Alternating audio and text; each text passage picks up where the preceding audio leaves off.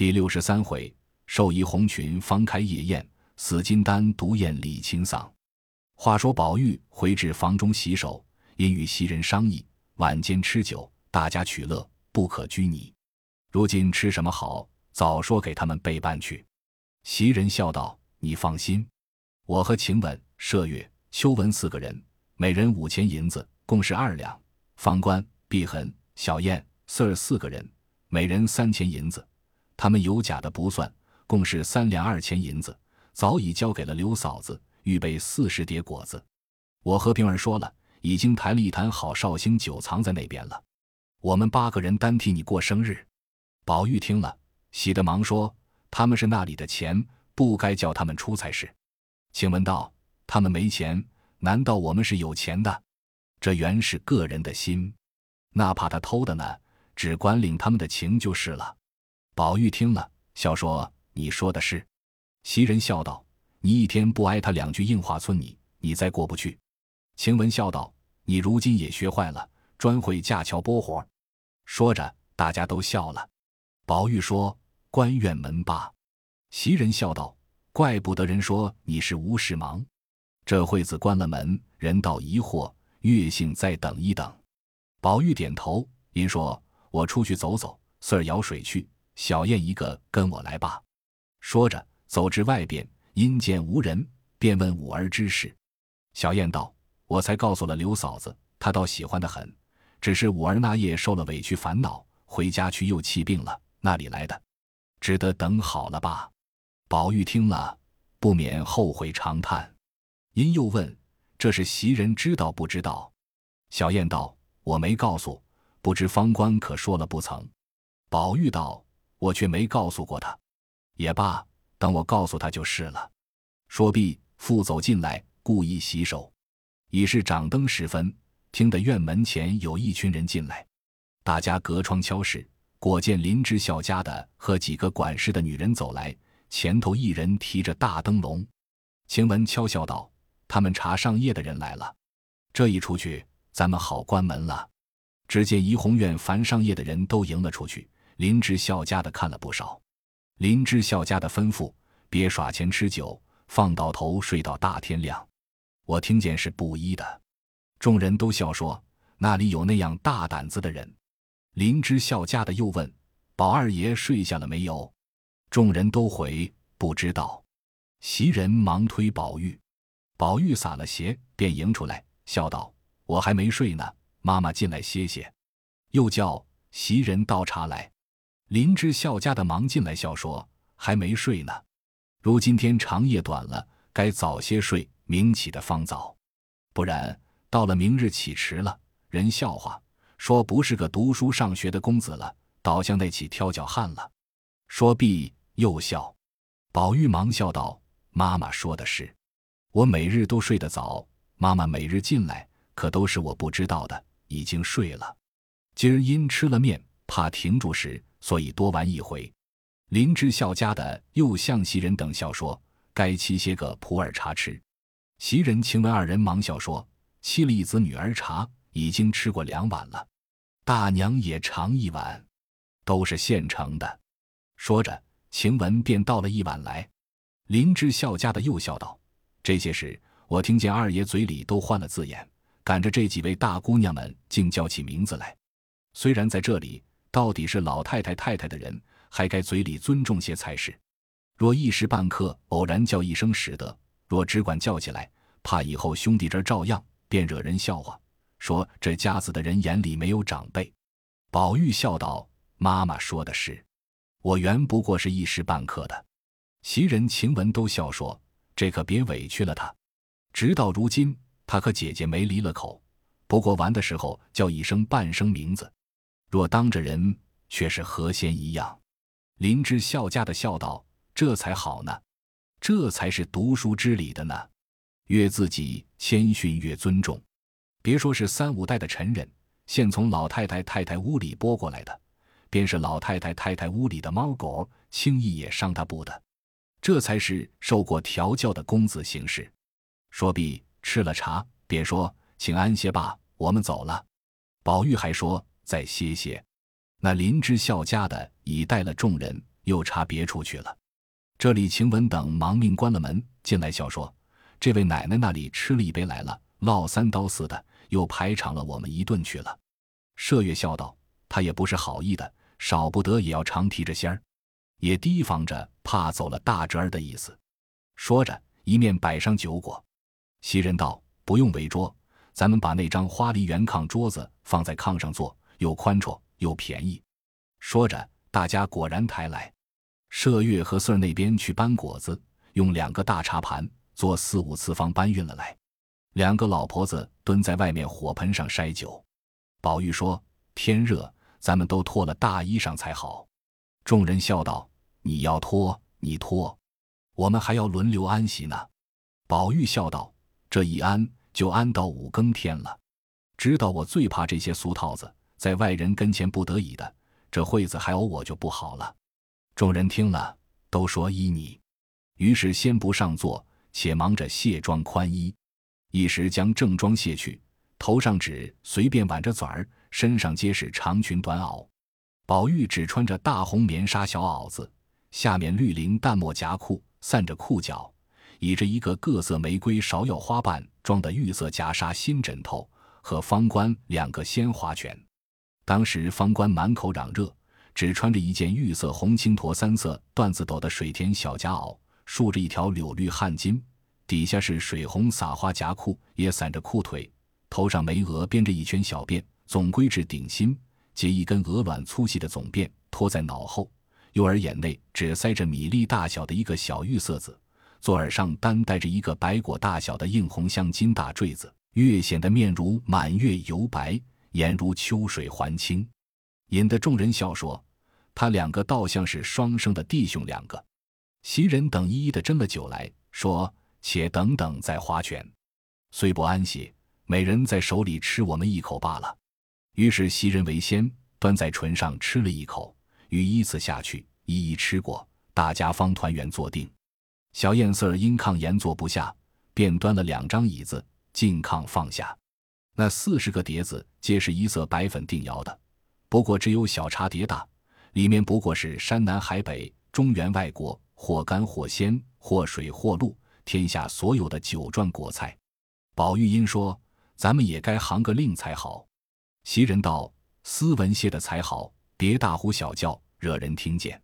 二则我们不识字，可不要那些文的。”麝月笑道：“拿头子，咱们抢红吧。”宝玉道：“没去，不好。”咱们占花名儿好，晴雯笑道：“正是早已想弄这个玩意儿。”袭人道：“这个玩意儿虽好，人少了没趣。”小燕笑道：“依我说，咱们静悄悄的把宝姑娘、林姑娘请了来玩一回子，到二更天再睡不迟。”袭人道：“又开门呵护的闹，倘或遇见巡夜的问呢？”宝玉道：“怕什么？咱们三姑娘也吃酒，再请她一声才好。”还有秦姑娘，众人都道秦姑娘罢了。她在大奶奶屋里刀灯的大发了。宝玉道：“怕什么？你们就快请去。”小燕四儿都得不了一声，二人忙命开了门，分头去请。晴雯、麝月、袭人三人又说：“他两个去请，只怕宝林两个不肯来，须得我们请去，死活拉他来。”于是袭人、晴雯忙又命老婆子打个灯笼，二人又去。果然，宝钗说夜深了，黛玉说身上不好，他二人再三央求，说好歹给我们一点体面，略坐坐再来。探春听了，却也欢喜，因想不请李纨，倘或被他知道了，倒不好，便命翠墨同的小燕也再三的请了李纨和宝琴二人会齐，先后都到了怡红院中。袭人又死活拉了香菱来，炕上又并了一张桌子，方坐开了。宝玉忙说。林妹妹怕冷，过这边靠板壁坐，又拿个靠背垫着些。袭人等都端了椅子在炕檐下一陪，黛玉却离桌远远的靠着靠背，因笑向宝钗、李纨、探春等道：“你们日日说人夜聚饮薄，今儿我们自己也如此，以后怎么说人？”李纨笑道：“这又何妨？一年之中不过生日节间如此，并无夜夜如此，这倒也不怕。”说着，晴雯拿了一个竹雕的签筒来，里面装着象牙花名签子，摇了一摇，放在当中。又取过头子来，盛在盒内，摇了一摇，揭开一看，里面是五点，数至宝钗。宝钗便笑道：“我先抓，不知抓出个什么来。”说着，将桶摇了一摇，伸手撤出一根。大家一看，只见签上画着一只牡丹，提着“艳冠群芳”四字，下面又有娟的小字，一句唐诗道是：“认识无情也动人。”又注着。在席共喝一杯，此为群芳之冠。随意命人不拘诗词雅谑，道义则以诱酒。众人看了，都笑说：“巧得很，你也原配牡丹花。”说着，大家共喝了一杯。宝钗吃过，便笑说：“方官唱一支，我们听罢。”方官道：“既这样，大家吃了门杯好听的。”于是大家吃酒，方官便唱：“寿筵开处风光好。”众人都道：“快打回去！这会子很不用你来上寿，捡你极好的唱来。”方官只得细细的唱了一支。赏花时，翠凤毛翎扎肘插，先为仙人扫落花。您看那风起玉尘沙，蒙可的那一层云下，抵多少门外及天涯。您在休要见斩黄龙一下插，在休向东老贫穷卖酒家。您与俺眼向云霞。洞宾鹤，你得了人，可便早些儿回话。若迟喝，错叫人留恨比桃花。才罢，宝玉却只管拿着那签，口内颠来倒去念：“认识无情也动人。”听了这曲子，眼看着方官不语，湘云忙一手夺了，置于宝钗。宝钗又掷了一个十六点，数到探春，笑道：“我还不知得个什么呢。”伸手撤了一根出来，自己一瞧，便撂在地下。红了脸，笑道：“这东西不好，不该行这令。这原是外头男人们行的令，许多魂话在上头。”众人不解，袭人等忙拾了起来。众人看，上面是一枝杏花，那红字写着“瑶池仙品”四字。诗云：“日边红杏已云栽。”祝云：“得此签者，必得贵婿。”大家恭贺一杯，共同饮一杯。众人笑道：“我说是什么呢？”这千元是闺阁中取系的，除了这两三根有这话的，并无杂话，这又何妨？我们家已有了个王妃，难道你也是王妃不成？大喜大喜！说着，大家来敬。探春那里肯饮，却被史湘云、香菱、李纨等三四个人抢死抢活灌了下去。探春之命捐了这个，再行别的，众人断不肯依。湘云拿着他的手，强制了一个十九点出来，便该李氏撤。李氏摇了一摇，撤出一根来，一看，笑道：“好极！你们瞧这劳什子，竟有些意思。”众人瞧那签上画着一只老梅，是写着“双小寒姿”四字。那一面的旧诗是：“竹篱茅舍自甘心。”祝云自饮一杯，下家至头。李纨笑道：“真有趣。”你们只去罢，我只自吃一杯，不问你们的肺与性。说着，便吃酒，将头过与黛玉。黛玉一掷是个十八点，便该湘云撤。湘云笑着宣拳鲁袖的伸手撤了一根出来。大家看时，一面画着一只海棠，提着“香梦沉酣”四字，那面诗道是：“只恐夜深花睡去。”黛玉笑道。夜深两个字改十两两个字，众人便知他去白日间湘云醉卧的事，都笑了。湘云笑指那自行船与黛玉看，又说：“快坐上那船家去罢，别多话了。”众人都笑了。因看住云，纪云香梦沉酣，撤此牵者不便饮酒，只令上下二家各饮一杯。湘云拍手笑道：“阿弥陀佛，真真好签。”恰好黛玉是上家，宝玉是下家，二人斟了两杯，只得要饮。宝玉先饮了半杯，瞅人不见，递与方官，端起来便一扬脖。黛玉只管和人说话，将酒全折在漱于内了。湘云便啜起头子来，一掷个九点，数去该射月。射月便撤了一根出来，大家看时，这面上一只图花，提着“韶华盛极”四字。那边写着一句旧诗，道是：“开到图画室了。祝云在席各饮三杯送春。麝月问怎么讲？宝玉愁眉忙将签藏了，说：“咱们且喝酒。”说着，大家吃了三口，已充三杯之数。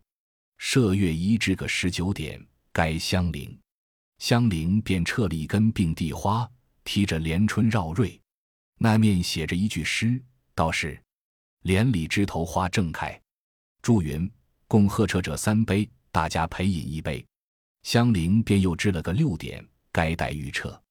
黛玉默默的想到，不知还有什么好的，被我撤着方好。一面伸手取了一根，只见上面画着一只芙蓉，提着“风露清愁”四字。那面一句旧诗，道是：“莫怨东风当自嗟。”祝云自饮一杯，牡丹陪饮一杯。众人笑说：“这个好极，除了他。”别人不配做芙蓉，黛玉也自笑了。于是饮了酒，便制了个二十点，该着袭人。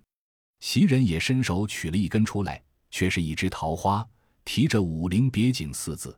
那一面旧诗写着道是：“桃红又是一年春。”祝云：“杏花陪一盏，座中同耕者陪一盏，同尘者陪一盏，同姓者陪一盏。”众人笑道。这一回热闹有趣，大家算来，香菱、晴雯、宝钗三人皆与他同庚，黛玉与他同尘，只无同姓者。方官忙道：“我也姓花，我也陪他一盅。”于是大家斟了酒。黛玉因向探春笑道：“命中该着招贵婿的，你是杏花，快喝了，我们好喝。”探春笑道：“这是个什么？”大嫂子顺手给他一下子。李纨笑道。人家不得贵婿反挨打，我也不忍的。说的众人都笑了。袭人才要至，只听有人叫门，老婆子忙出去问时，原来是薛姨妈打发人来接黛玉的。众人因问几更了，人回二更以后了，钟打过十一下了。宝玉犹不信，要过表来瞧了一瞧，已是子初初刻时分了。黛玉便起身说：“我可长不住了，回去还要吃药呢。”众人说：“也都该散了。”袭人、宝玉等还要留着众人。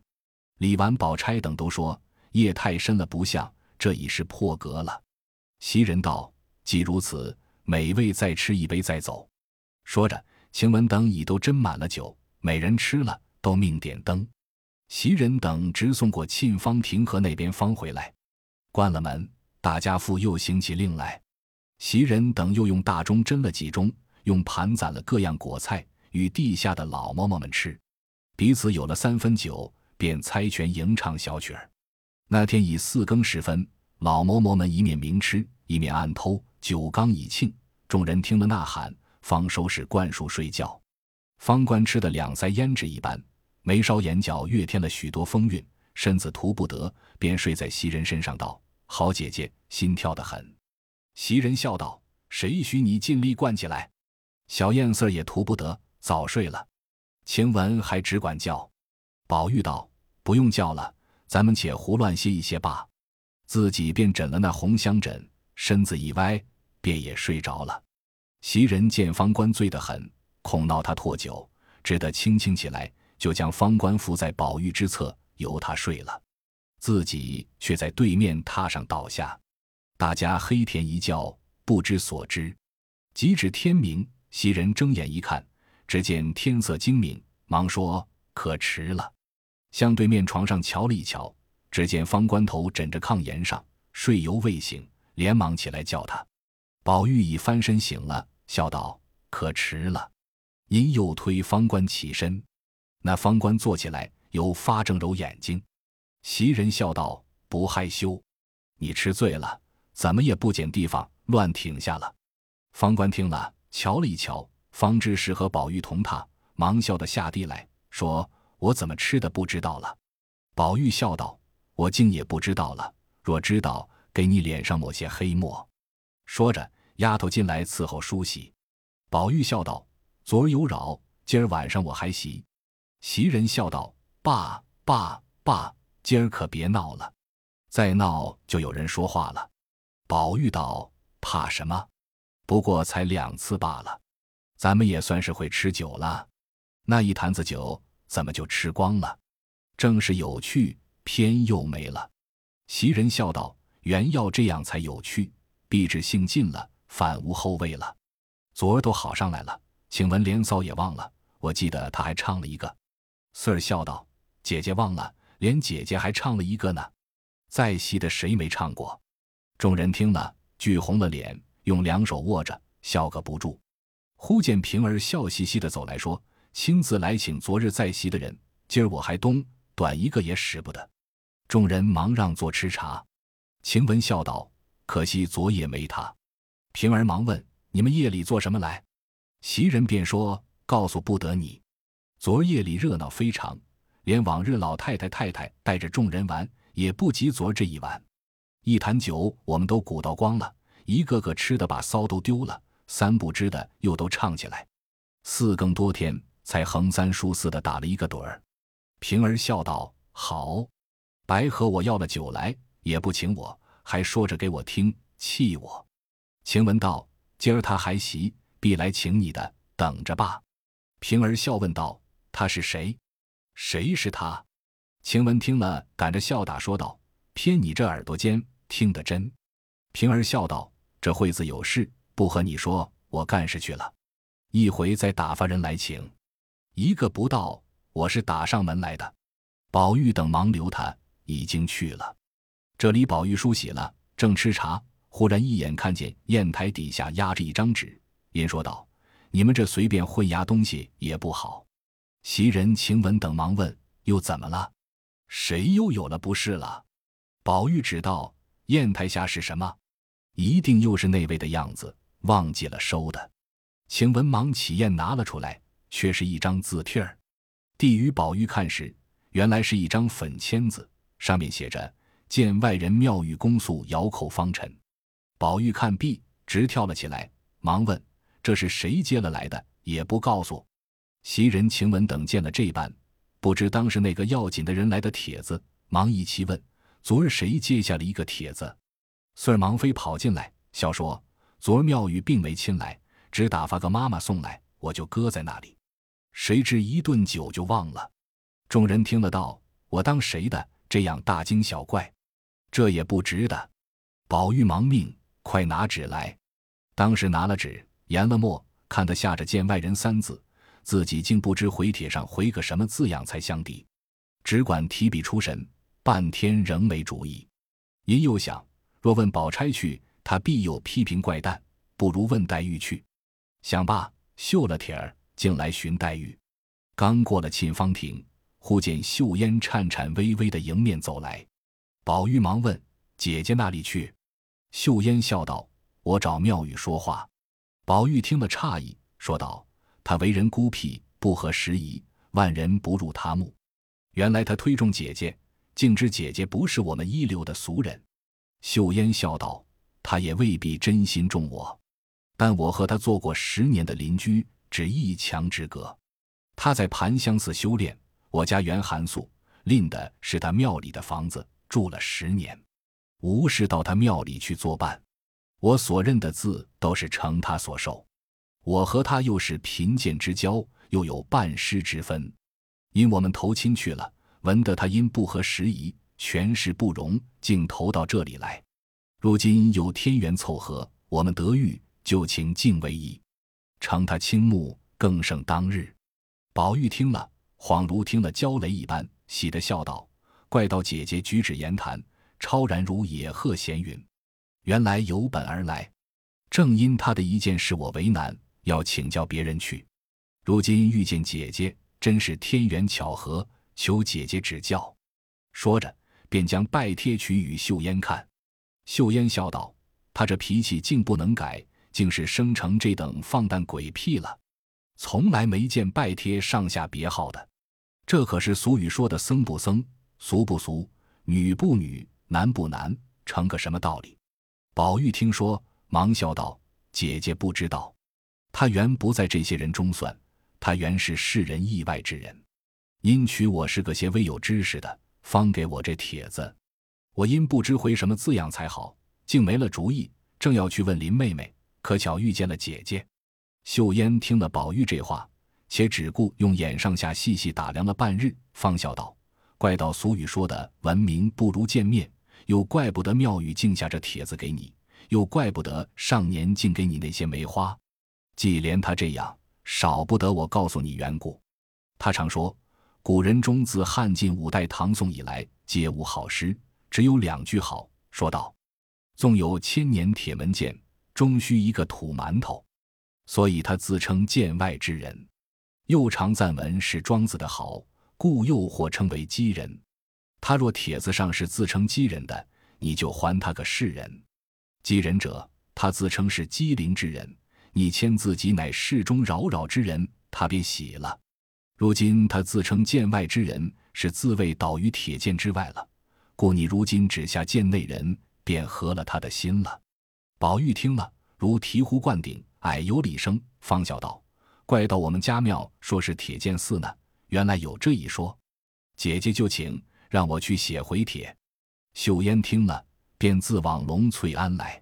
宝玉回房写了帖子，上面只写见内人宝玉熏目谨拜几个字，亲自拿了到龙翠庵，只隔门缝投进去，便回来了。因又见方官梳了头，挽起纂来，带了些花翠，忙命他改装，又命将周围的短发剃了去。露出碧青头皮来，当中分大顶。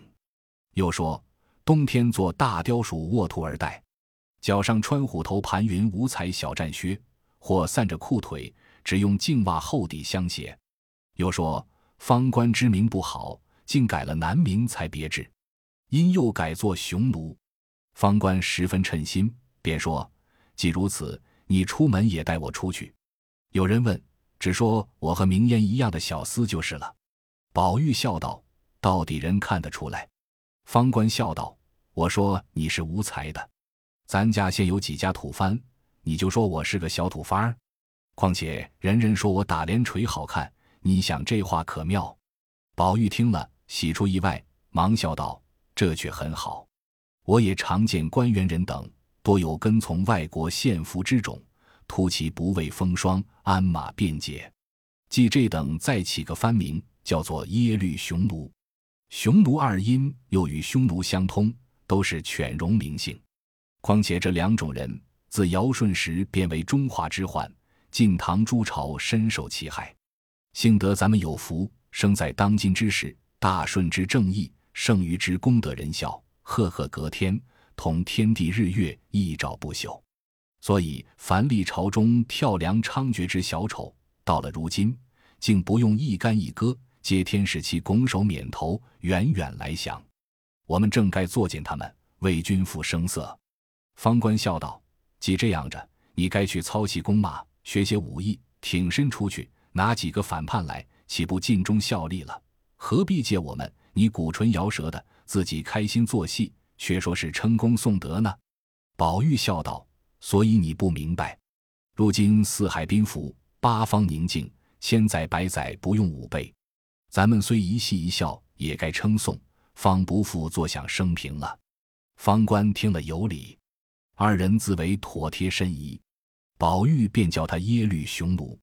究竟贾府二宅皆有先人当年所获之囚，赐为奴隶，只不过令其饲养马匹，皆不堪大用。湘云素习憨戏异常，他也最习武扮的，每每自己束鸾带，穿折袖。今见宝玉将方官扮成男子，他便将魁官也扮了个小子。那魁官本是长瓜剃短发，好便于面上粉墨油彩，手脚又灵便，打扮了又省一层手。李纨、探春见了也爱，便将宝琴的斗官也就命他打扮了一个小童，头上两个压髻，短袄红鞋，只差了涂脸，便演是戏上的一个琴童。湘云将魁官改了，唤作大英。因他姓韦，便叫他作韦大英，方合自己的意思。暗藏韦大英雄能本色之语，何必涂朱抹粉？本是男子。窦官身量年纪皆极小，又极鬼灵，故曰窦官。园中人也有唤他做阿豆的，也有唤他做炒豆子的。宝琴反说琴童、书童等名太熟了，竟是豆字别致，便唤作豆童。因饭后平儿还喜。说红香圃太热，便在余荫堂中摆了几席新酒佳肴。可喜尤氏又带了佩凤斜渊二妾过来游玩。这二妾亦是青年娇汉女子，不常过来的。今既入了这园，再遇见湘云、香菱、方蕊一干女子，所谓方以类聚，物以群分，二语不错。只见他们说笑不了，也不管尤氏在那里，只凭丫鬟们去服侍，且同众人一一的游玩。一时到了怡红院，忽听宝玉叫耶律雄奴，把佩凤、斜渊、香菱三个人笑在一处，问是什么话。大家也学着叫这名字，又叫错了音韵，或忘了字眼，甚至于叫出野驴子来，引得河园中人凡听见者无不笑道。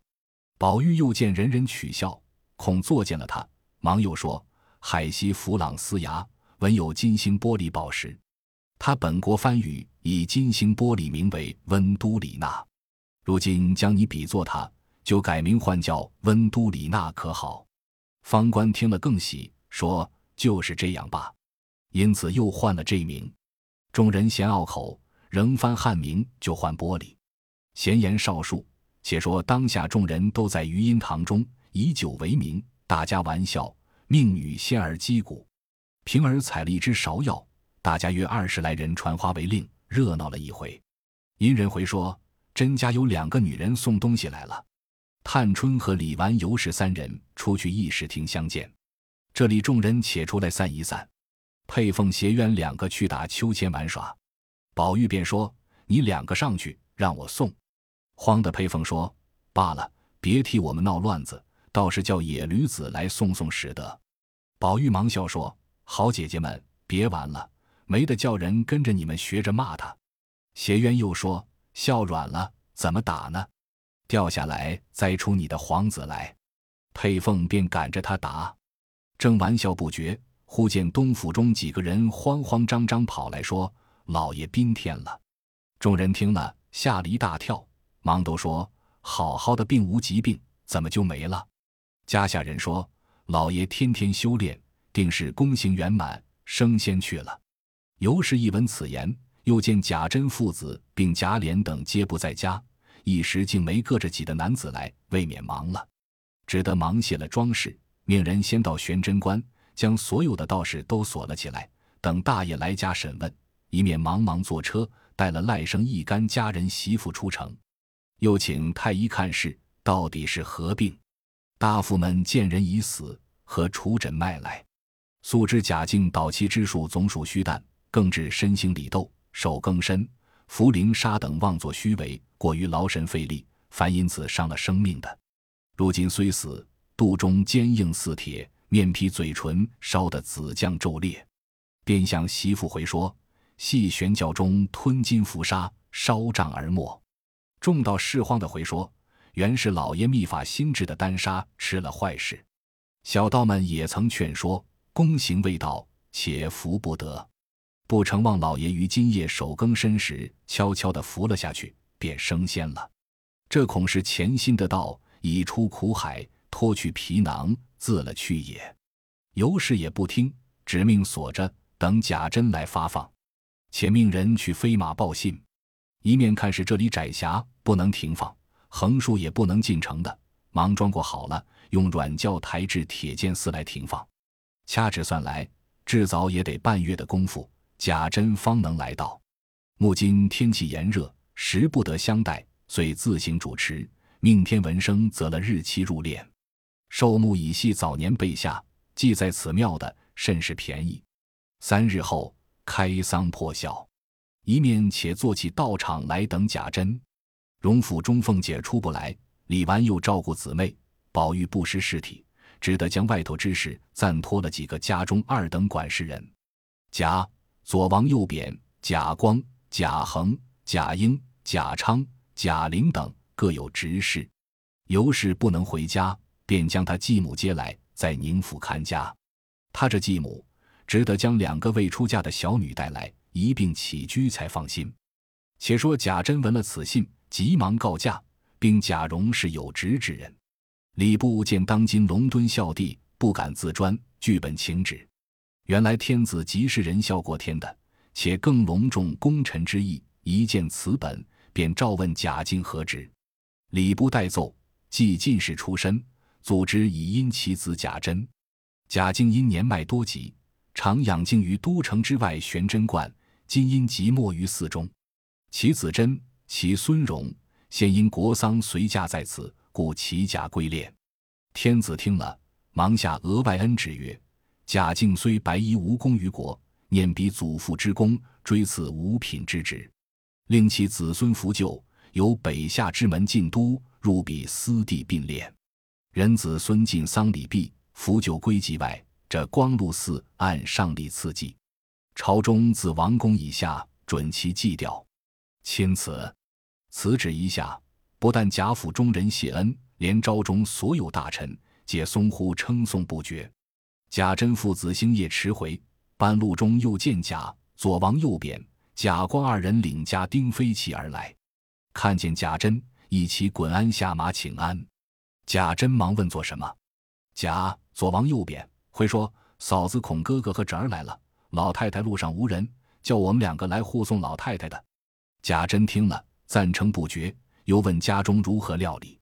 贾左王右贬等便将如何拿了道士，如何挪至家庙，怕家内无人，接了亲家母和两个姨娘在上房住着。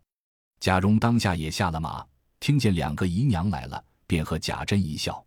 贾珍忙说了几声妥当，加鞭便走，便也不投，连夜换马飞驰。一日。到了兜门，先奔入铁剑寺。那天已是四更天气，做更的闻之，忙喝起众人来。贾珍下了马，和贾蓉放声大哭，从大门外便跪爬进来，至关前齐嗓泣血，直哭到天亮，喉咙都哑了方住。尤氏等都一齐见过，贾珍父子忙暗里换了胸服，在关前俯伏，无奈自要理事，竟不能目不观物。耳不闻声，少不得减些悲戚，好指挥众人。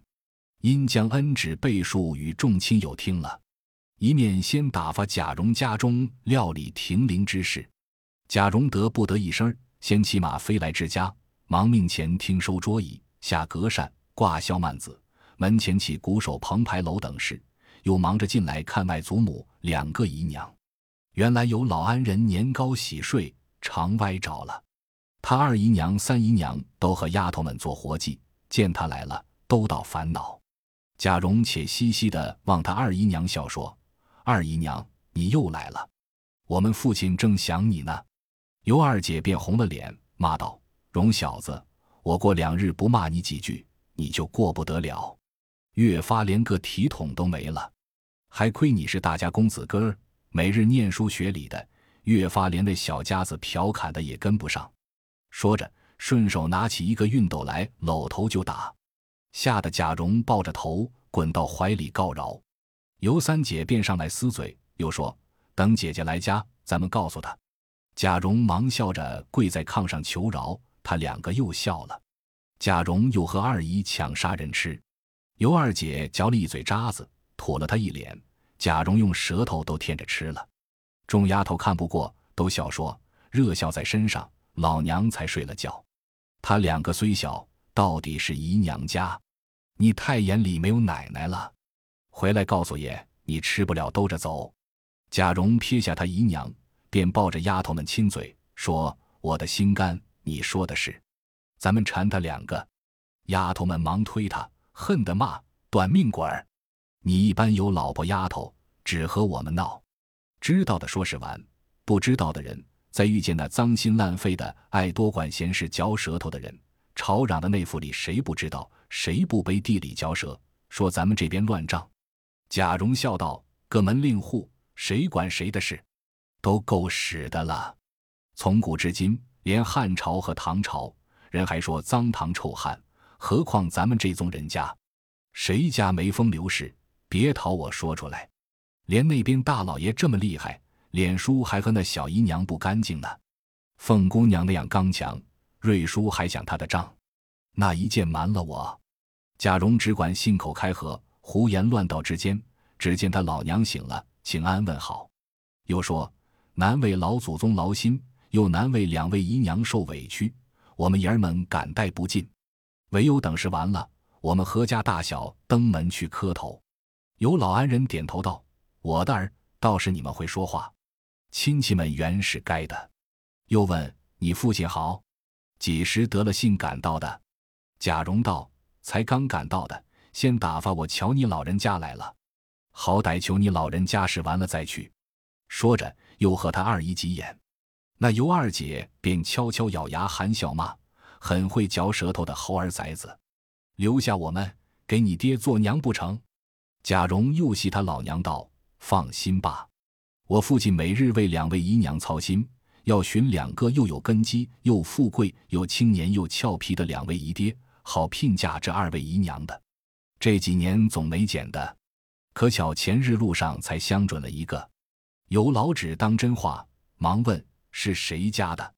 尤二姊妹丢了活计，一头笑，一头赶着打，说：“妈别信这雷打的。”连丫头们都说：“天老爷有眼，仔细雷要紧。”又执人来回话，事已完了，请哥出去看了，回爷的话去。那贾蓉方笑嘻嘻的去了。